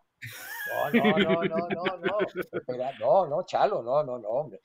Espérate que juegue contra Junior, hombre. Cuando jugó contra Junior, el centro más cercano a la portería era una pelota que pasaba como a, 20 metros por, por, encima del arco y terminaba por ahí en la tribuna lateral. Esos eran los balones de gol que metía Tolosa en los partidos contra Junior. Yo me lo conozco, hombre. Yo me lo conozco. Traiga. Eso es hilar fino, ¿no? ¿Ah? Eso es hilar muy fino. Yo no, me, yo no me había fijado en ese detalle de Tolosa pasando al Junior em, en 2012, claro. Ah, se parece mucho a esa final de Nacional Santa Fe que él mágicamente gana Nacional y al siguiente, a los dos meses Aldo Leao firma con Nacional. bueno, bueno, es que no, es que no ha pasado una sola vez, ha pasado muchas veces, ha pasado muchas veces. Oiga, Chalo, una pregunta, hay, hay eliminaciones raras. Ejemplo, la del 3-0. Ejemplo, la del 2-1 con América. Ejemplo, la del 97, ¿se acuerda que Millonarios le metía goles al Tuluá como loco y en Barranquilla el Bucaramanga como nunca pasaba le metía cuatro goles al Junior? Esa también estuvo muy rara. No, eh, pues no, de, esas, de, no, pues, de ese tipo de resultados que definen clasificaciones, a mí María. Aquí pasó, aquí, aquí le pasó a Millonarios, aquí le pasó a Millonarios que con, con el empate, con el empate, con el empate y ganándole la equidad al Cali en, en, en techo, y Millonarios aquí con el empate frente a Envigado clasificaba Millonario. Pero si allá, si allá en techo empataba el Cali, empataba el Cali, clasificaba el Cali. Y sacaron a Millonarios en la última agua del partido, se acabó aquí, todavía no se acabó en techo. Y, y al momentico, ¡pum! Gol del Cali, bombeado Millonarios. No, eso eh, esa es otra rara, porque el Millonarios tenía que hacer más goles y se, y se paró. Empezó a caminar la cancha después de estar 2-0 arriba. Pero y, la que le hicieron, y la que le hicieron a, la que le hicieron a, fue a Osorio. Me parece que fue a Osorio. Uy, no, esa sí fue la del 4-0. La del 4-0. Ay, yo estuve en ese partido Y, yo y, yo, le decía a Pache, Pache, yo no puedo creer lo que estoy viendo aquí. No, no puede ser, no puede ser. El amigo Leal, ¿se acuerda de Leal? sí, sí, sí. se la preguntamos a Siciliano y dijo que, que, no se habían parado, pero que estaban desmotivados por los premios, una cosa así. Ah, ah bueno, no, no, que va, entonces no, no se pararon, ¿no? No, simplemente estaban desmotivados. Simplemente estaban desmotivados. Chalo, pero antes de esas derrotas, eliminaciones raras que nos ha tocado vivir a esta generación, a la nuestra, están otros tipos de eliminaciones que ha sufrido Millonarios de mucho antes, del 86 para atrás. Uy, la de la, la, de la Copa Libertadores. Entonces, pero por ejemplo es raro porque nació, a partir de ahí nació esa rivalidad con Nacional. Sí, sí, sí. Eso, eso no se olvida y no lo van a olvidar nunca. Y los jugadores que participaron de esos partidos, cada que se encuentran por ahí, se echan su miradita fea. Y si están dirigiendo equipos, hay que ver esos partidos Equidad Chico, cuando juegan Equidad Chico, Equidad dirigido por Alexis García y Chico dueño, su dueño Pimentel. Ah, eso es para echar chispas. Eso echan chispas. Chalo, pero, pero es que hay otro tipo de eliminaciones de millonarios que pues obviamente por nosotros no alcanzamos a vivir, pero pues están escritas, ¿sí? Ejemplo, eh, eh, en esa época antigua que se jugaba no un cuadrangular, sino un hexagonal final, y Millonarios era el líder de todo el hexagonal y faltaban dos fechas y le tocaba enfrentar a los dos coleros y algo pasaba, perdíamos los dos partidos y chao, se iba el título. Y así pasó muchos años, sobre todo en la década del 70. Eh, digamos que en el octogonal de los 80 cuando América ganaba también, pero era más, más notorio en los 70 ¿Usted alcanzó a ver eso? ¿También pasaban cosas raras o era que simplemente el equipo arrugaba? En los 80, en los 80, cuando en Bogotá se dan cuenta cómo era que ganaba siempre América, entonces aquí se avivaron. Aquí dijeron, ah, eso es con patrones. Ah, entonces vamos a conseguir patrones también nosotros. Yo pensé que eso era simplemente con fútbol. Ah, no, esto es con patrones. Ah, entonces Millonarios también consiguió su patrón y Nacional consiguió su patrón. Y se quitaron de encima la América. Entonces ahí es cuando, cuando aparece el famoso duelo aquel en el que Don Alex Gorayet, expresidente del Deportivo Cali, eh, cosido a Cali toda la vida, Don Alex Gorayet, llegó a la presidencia de la I Mayor y cuando el título iba perfiladito otra vez para que Millonarios lo disputara y otra vez habían dejado por fuera la América, que fue aquel partido en el que se comprometió la vida de Álvaro Ortega, porque en aquel partido de en ese grupo había quedado América, había quedado Medellín, había quedado Unión Magdalena y por el otro lado estaba Junior, en otro estaba, no me acuerdo que en el otro, estaba Nacional, no sé, no me acuerdo bien, pero lo cierto es que sí me acuerdo del partido en Cali, el partido en Cali iba 3-2, 3-2, ganaba América. Y ese resultado le daba vida todavía a la América para que en el partido de vuelta pudiera conseguir la posibilidad de meterse a pelear la final del campeonato.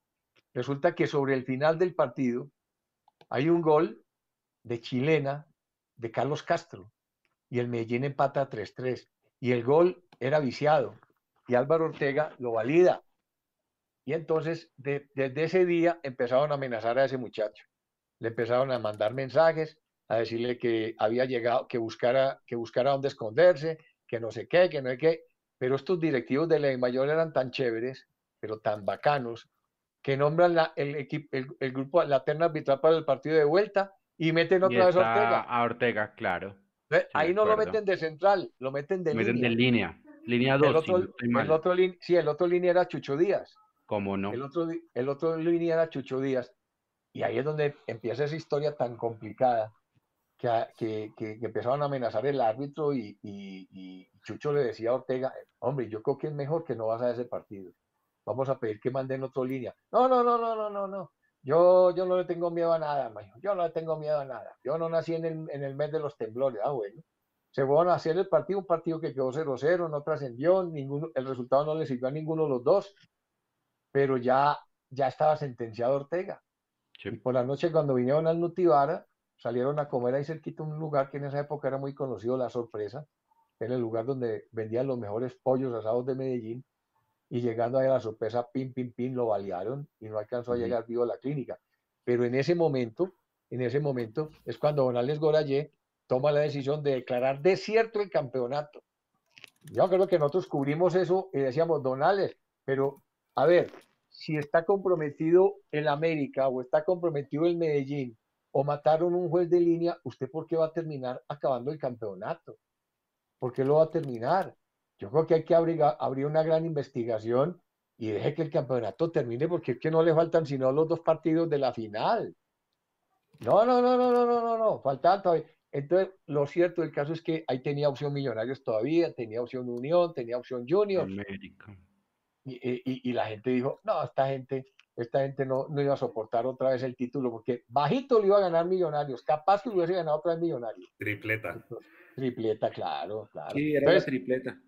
Entonces, esas épocas, esas épocas, de esas épocas hubo muchas cosas muy complicadas, muy complicadas. Los partidos del árbitro marisaleño Hoyos, el compromiso, el compromiso de Lorenzo López, que según muchos favorecía a Millonarios. el, Felipe Rusi. Felipe Rusi, por Dios. bendito. Oiga, Charlos, había uno que traía whiskycito de Bucaramanga y apellido Villamizar. Villamizar. Villamizar, que tenía un negocio en San Andresito. Y ese hombre, cada que venía a Bogotá, venía con botellita de whisky para los directivos de la federación y la de mayor. Y como una mano de chupadores ahí, pues eso caía.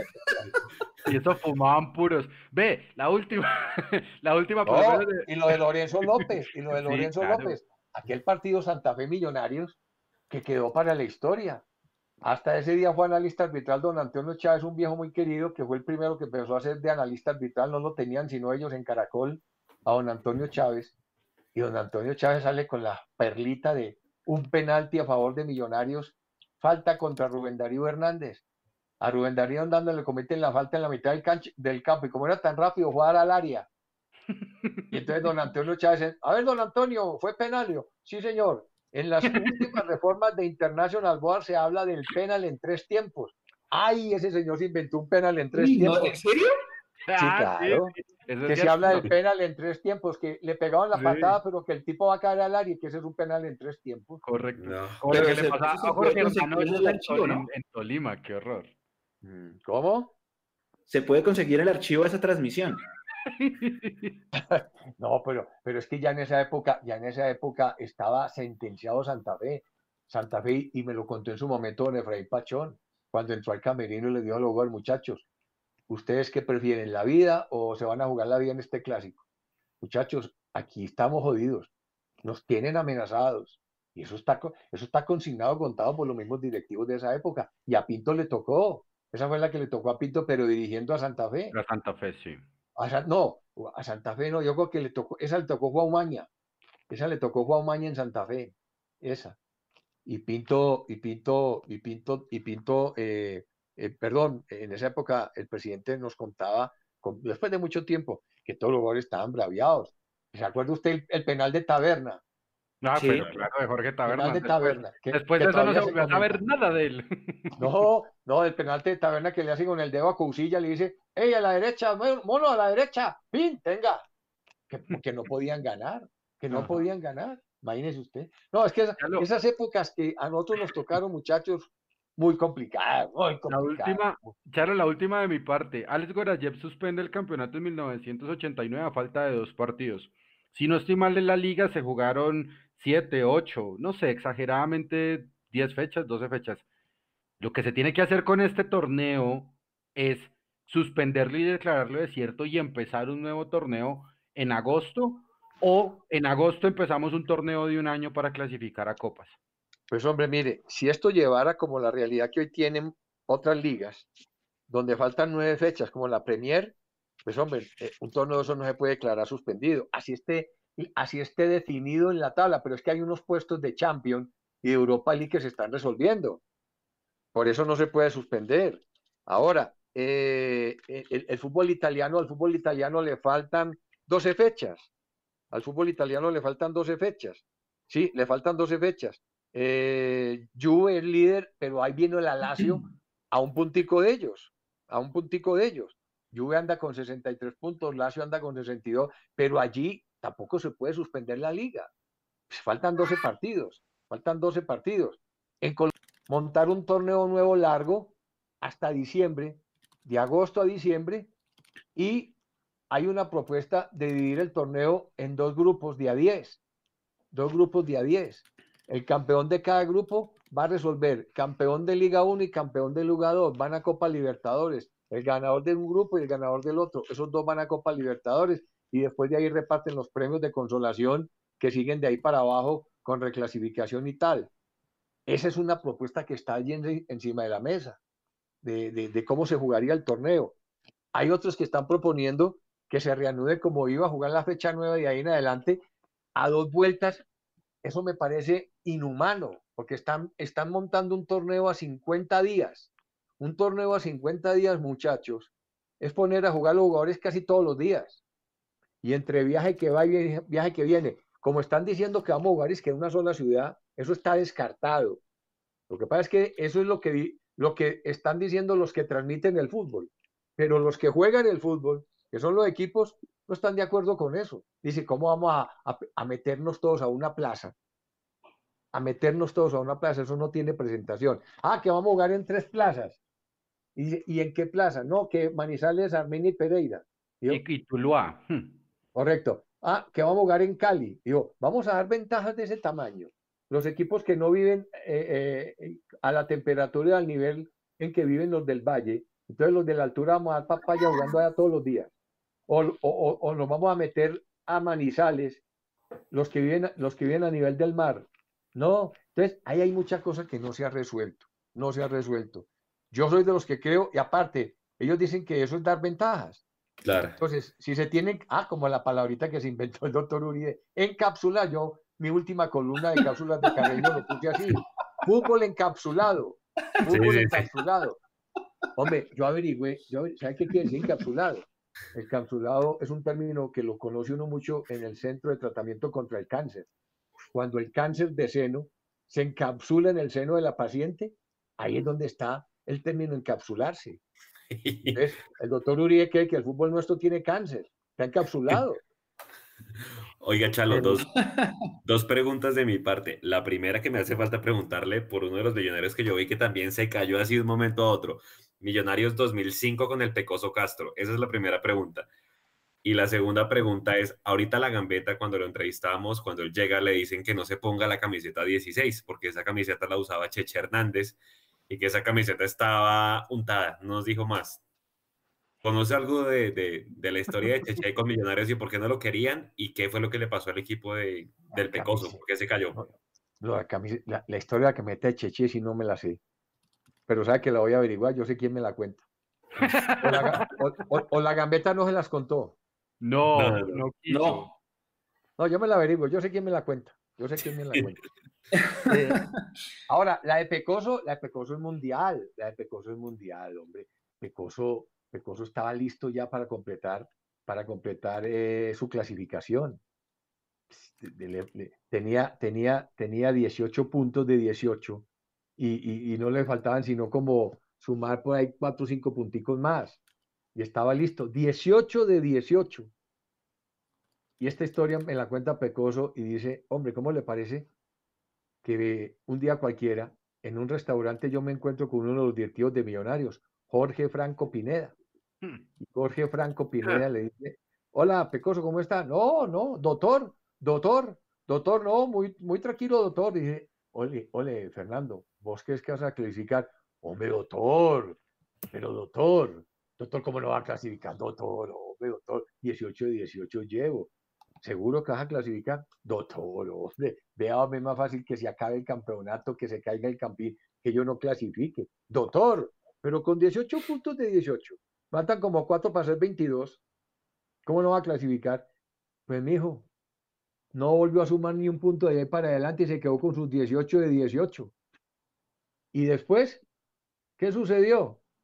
Que un técnico que no estaba dirigiendo en ese momento en Bogotá, sino que estaba dirigiendo afuera, terminó siendo el técnico de Millonarios.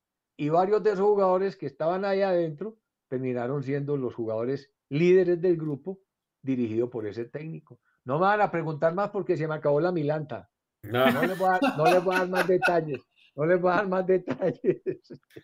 Pero a Pecoso lo corrieron. A Pecoso lo voltearon. Es como a Pinto. A Pinto también la otra le voltearon un millonario de esos. Usted sabe que Millonarios, Pinto intentó ser campeón con Millonarios cinco veces.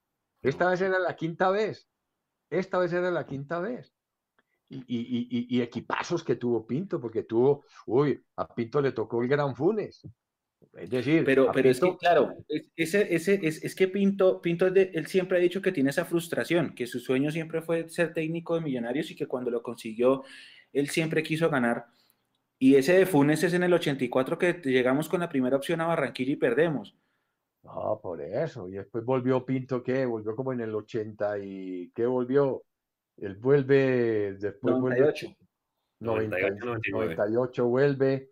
Después, esta era la quinta vez. Esta era la quinta vez. Creo que él, está en 84, creo que está en 86 también. 90 no, ahí estaba, ahí estaba creo que Luján Manera. No, esta era la ah, tercera. 86, 86, sí, sí, sí, sí. Sí, no, no, pero es que el equipo, el equipo que llegó a tener el aquí, imagínate, das el lujo de, tener al pibe Valderrama de suplente. Nada más y nada menos que al pibe Valderrama. Y, y luego no lo quiso, no lo quiso usar en el 85, ¿no? Él, pide que sea transferible. El, pibe cuenta esa historia después. Y, y, a él le toca, a Pinto le toca, lo que pasa es que a Pinto le metieron esa historia que acabó, como dicho, que, que por la manera como exigió a Funes, le provocó ese problema cardíaco que al final termina con la vida de Funes cuando Funes se va a River, porque River no conocía a Funes. A, Funes lo vinieron a conocer ellos cuando vino a Colombia, pero él no nadie tenía ni idea de Juan Gilberto Funes en el Gran Buenos Aires. Yo me acuerdo cuando yo consigo la noticia y me tocó entrevistarlo a través de una estación de policía para que fueran a la casa y lo llamaran. Eso fue muy gracioso cuando él vino aquí y cuenta la historia, dice, yo estaba en mi taller porque él tenía un taller montallantas y por eso ese físico imponente que tenía Funes. Yo estaba en mi taller cuando llegó la policía y dijo, ahora yo qué hice, por Dios. Y yo, no, venga señor, que, venga señor, que necesitamos que nos acompañe. Y yo, que nos acompañe, pues yo qué hice. No, no, que tiene una llamada de Colombia. ¿De Colombia? Sí, sí, sí, que lo están llamando de Colombia, del Club Millonarios. Y el tipo, se, a ver, María, ese hombre se montó a esa patrulla y se fue. Y nosotros vimos que era de Millonarios, pero para que pasara. Porque pues de pronto le decíamos que era una emisora, una estación de radio, de pronto no venía y él ya venía sintiendo algún interés. Cuando le dijimos que era de Millonarios, pasó el teléfono. Y en esa época, Juan Carlos González, que trabaja con nosotros, eh, se hizo pasar como directivo de Millonarios, porque él era muy allegado a los directivos. Entonces le habló muchas cosas como de directivo y le hicimos la entrevista. Y eso fue una de esas chivas impresionantes. Cuando llegó Funes aquí, pues le costó mucho el primer semestre porque no hizo uno o dos goles, porque venía muy bajo de forma pero después en el segundo semestre hace 38 y pelea el título de goleador con el negro González del Bucaramanga y, y, eso fue una locura, lo de Funes. A nosotros nos tocó transmitirle el gol 3.000 a Millonarios, partido Millonario Junior, y los dueños del balón daban un tiquete, daban un tiquete al que hiciera el gol 3.000 de Millonarios, un tiquete ida y vuelta con acompañante a Miami, y se lo ganó Funes y le hicimos una nota a Funes que todavía la tengo por ahí grabada, una nota muy linda con música, recordándole su viejo San Luis, eh, en fin, pero, pero a él le tocó un, a él le tocó Millonarios con Pelufo, con, con, con Funes, con Valderrama, con Prince, no, un equipazo, un equipazo que, que tuvo, que tuvo eh, Pinto ahí, pero tampoco le alcanzó. Sí, es que me acuerdo que fuimos campeones hasta una fecha antes anticipado, que luego América metió un gol y, tocó esperar al final y en el final en Barranquilla se, se fundió el equipo. Eh, Chalo, usted que, ha estado en toda esa mano de, transmisiones, eh, otra de las cosas que le critican a, Pinto, y con esta creo que me cierro yo, es que Pinto en los momentos decisivos como que no sabe manejar la, la ansiedad. Entonces, que, cosas como ese partido en Barranquilla del 84, o cosas como el del año pasado con América, o cosas como la del 98 que le ganamos al América en Cali y luego acá arrugamos contra el Cali, que, que, esa, que esa, esa, esa, ansiedad de la presión del, del título tan cerca eh, hace que él tome malas decisiones desde lo táctico. Yo, yo creo que él, que él, él eh, en el tema emocional, en el tema emocional a veces lo traicionan los nervios y a veces se desborda y a veces eh, se confunde, se confunde. El nerviosismo, la tensión lo lleva a la confusión y después cuando cae en cuenta ya en reposo, eso le da muy duro, eso le da muy duro. Y manejar esos momentos definitivos cruciales. Mire que a donde ha ido, mire usted que a pesar del éxito que tuvo en Brasil 2014 con Costa Rica, terminaron diciendo un poco de barbaridad de los jugadores allá en Costa Rica. Y, lo mismo pasó en Honduras y lo mismo ha pasado en diferentes lugares por donde él ha ido y, termina generalmente lo mismo. Y él, y él en, Centroamérica un técnico muy cotizado, un técnico es muy reconocido, pero, pero yo creo que pasa por la parte emocional, que al final en el momento clave donde uno se tiene que tener, tiene que tener más temple, ahí, ahí es donde, donde, no, donde la cosa se le cae a Pinto. Estaba mirando por aquí, hombre. Es el Millonarios del 84. Millonarios, no. Millonarios. Sí, este Pinto, este, este Millonarios de Pinto. Mario Jiménez, Redondo, Prince, Bantuín, López, que este es Posillo, Herman Morales, el Mico García, Carlos Valderrama, Asisclo Córdoba, ah, el uruguayo Wilmer Cabrera y Guarán. Este es el Millonario del 84. Millonarios, Millonarios 1, Millonarios 1, Gremio 1. Millonarios 1, Gremio 1. A ver, este que tengo por aquí es de qué millonarios. Ah, Millonarios Estudiantes de La Plata, mira este. Epa, qué equipazo. A ver, Vivalda, Pachón, Bantuín, Prince López, Morales, Pimentel, Carlos Ángel López, uy, el misionero que jugador. Ernesto Díaz, mm, a este Wilfredo Rincón y Barberón. No, por Dios. Saca, saca Vivalda, corre Barberón, gol de Millonarios. Una fórmula sencilla, yo. Sencilla. Hombre, Chalo, pues de verdad muchas gracias por, por estar esta hora y media con, con nosotros, con Mundomillos. Esperamos que no sea la. Se nos fue, se nos fue hora y media. Se nos fue hora y media tan rápido, mira. Chalo, pero toca seguirla. Toca seguirla, Chalo. Cuando, quiera. ¿Se anima? Yo, sí. yo veo, ah, yo, yo veo quienes jugaban con gremio en esa época. Yo, Marcos, Raúl, Paulo César, Baidec, Hugo, ah, Hugo León, Casimiro, Casimiro, pero este es otro Casimiro. Luis Carlos, Leandro Osvaldo, Boamigo, ah, Boamigo, este Boamigo, un personaje. Renato Gaucho, el que ha sacado campeona en los últimos tiempos a gremio, era jugador de ese equipo, Guillermo, Tarciso, Julio César Barbosa, Fronel, que era el técnico. hombre, no, cuando quiera, muchachos, cuando quiera, me avisan con tiempo y, yo los acompaño, sobre todo pues a esta hora, a esta hora, mm, como yo me levanto tan temprano, porque me pongo a oír radio de España, radio de otros países donde se levanta más temprano que nosotros. Entonces, yo quiero, yo quiero que, yo quiero que nos, que nos. Ah, este es el, este, este es el millonario del Pecoso, míralo. Burgues, Bustamante, este es el cubuteño, ¿no? Bustamante, Benítez, Biafara, Argüello, López, Morales, Morales Roballo. Zapata. Hugo Morales, creo. Ay, este es el Morumbí Zapata, una belleza el Morumbí Zapata. yo, transmití ese yo transmití ese partido en el Morumbí, no había nadie, no estamos y no nosotros. Semejante monstruo de estadio, semejante monstruo de estadio. Y todavía veo a, a, Morumbí Zapata corriendo por toda esa franja izquierda. Y los brasileños lo habían visto y digo, no, este no pasa de la mitad de la cancha con la pelota, el mismo se va a caer y cuando menos pensó les aterrizó allá frente a frente a, frente al arquero, frente a ay, hombre. Rogerio Seni. Rogerio Seni, exactamente. y tenga, póngalo allá. Uy, la gente no lo podía creer.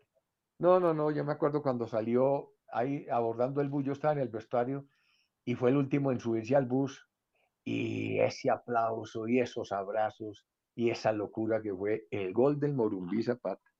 Después alguien me preguntó, después alguien me preguntó a mí, me dijo, hombre, están buscando un lateral bien rápido, un lateral bien rápido del fútbol colombiano. ¿A quién recomienda? Si usted quiere un jugador bien rápido, usted me está preguntando por un jugador bien rápido, sí, bien rápido, el Morumbí Zapata. Y le hice la vuelta al tipo y, le, y vinieron los empresarios paraguayos para llevarlo a Rusia. Se lo llevaron a Rusia a los 15 días lo devolvieron, apareció otra vez, apareció por aquí millonario otra vez como al mes. Yo, hola, ¿qué pasó Morumbí? No, no, esa gente dijo que, que yo era que yo era un atleta de fútbol. los paraguayos, los paraguayos, los paraguayos me llamaron y dijo, oye, mira, mira, pero, pero, pero no hiciste quedar mal. Y yo, un momentico, lo hice quedar mal, no. ¿Usted qué fue lo primero que me dijo? Rápido. Rápido dígame un lateral izquierdo bien rápido, le voy a recomendar el más rápido. Y realmente, realmente e, e, ese Morocho tenía casi que una marca cercana a un atleta de 100 metros, pero muy cerquita, pues a, los 10 cerrados, a los 10 flat, muy cerquita. Bueno, la última, que no, que no se nos olvide, Álvaro Uribe Vélez le dijo a Yamid Amat, yo soy hincha de Nacional, pero necesito los votos de los hinchas del Medellín. Gracias, Chalo, un abrazo. Muchas gracias, muchachos. Señor. Chalo, sigue, sigue usted en, Colmundo, está ahorita haciendo algún programa para que la gente lo escuche, la gente que está ahorita viendo en el chat. No, no, no, yo, yo, me, yo me invitaron a seguir el proyecto, pero, pero esto, ni que yo hubiese sabido que iba a venir todo esto encima, yo. Porque yo, no sé, tuve un presentimiento y yo no, no, no quiero arrancar la temporada 2020 porque financieramente, comercialmente las cosas se han complicado mucho y yo terminé prácticamente que eh, respondiendo con la plata de mi bolsillo por ese espacio. Eh, hice una cantidad de invitaciones, presenté unos proyectos para el fútbol aficionado espectaculares, pero aquí la frialdad y, la, la, la, falta de visión de los clubes del fútbol en Bogotá es alarmante, por eso nos va como nos va. Yo les puse ese programa en bandeja. Digo, mire, ¿usted cuántos clubes son? Son tantos. Listo, pongan de a, pongan de a 200 mil pesos, pues pongan de a 100 mil pesos para pagar el programa. No encontré sino un club que me acompañó, que fue el club La Gaitana y el club Maracaná, que son de los mismos dueños.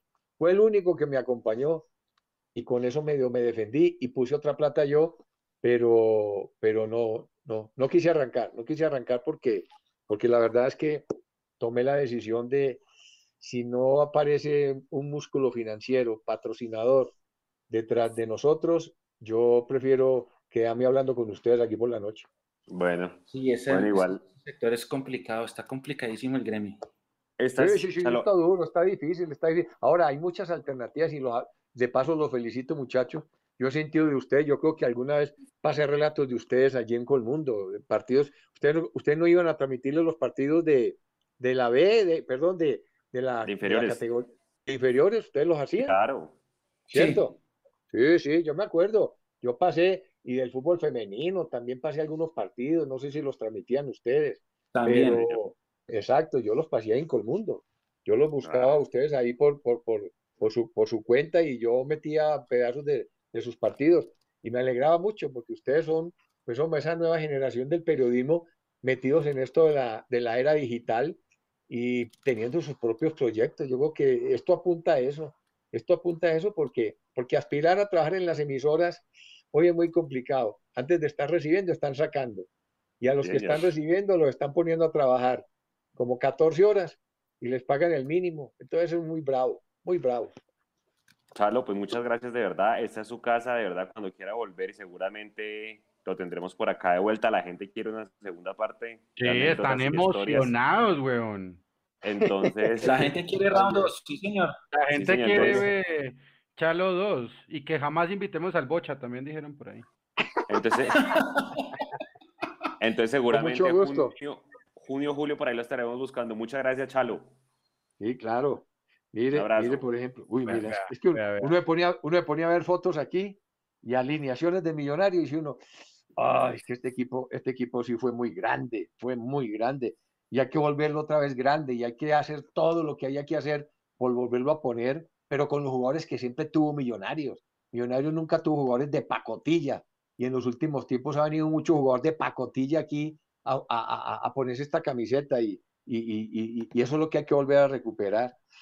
Imagínese uno encontrarse aquí en Mosquera, Víctor Cañón, Otoniel Quintana, Chonto Gaviria, Tizón González, Pelego. Ay, que no teníamos, teníamos Tizón y Pelé, Oscar Roberto Villano, Gabriel Hernández, eh, Álvaro Sierra, Ramos, Segovia, a ver, Alfredo Arango, Comezaña, eh, Víctor Julio Gómez. Uy, en estos días ahí en el Twitter veía yo que un hincha preguntaba que ese Julio, que ese Julio Gómez quién había sido. Uy, un señor goleador paraguayo que vino aquí. Impresionante. En Menegildo Ceguera. Y miro esto.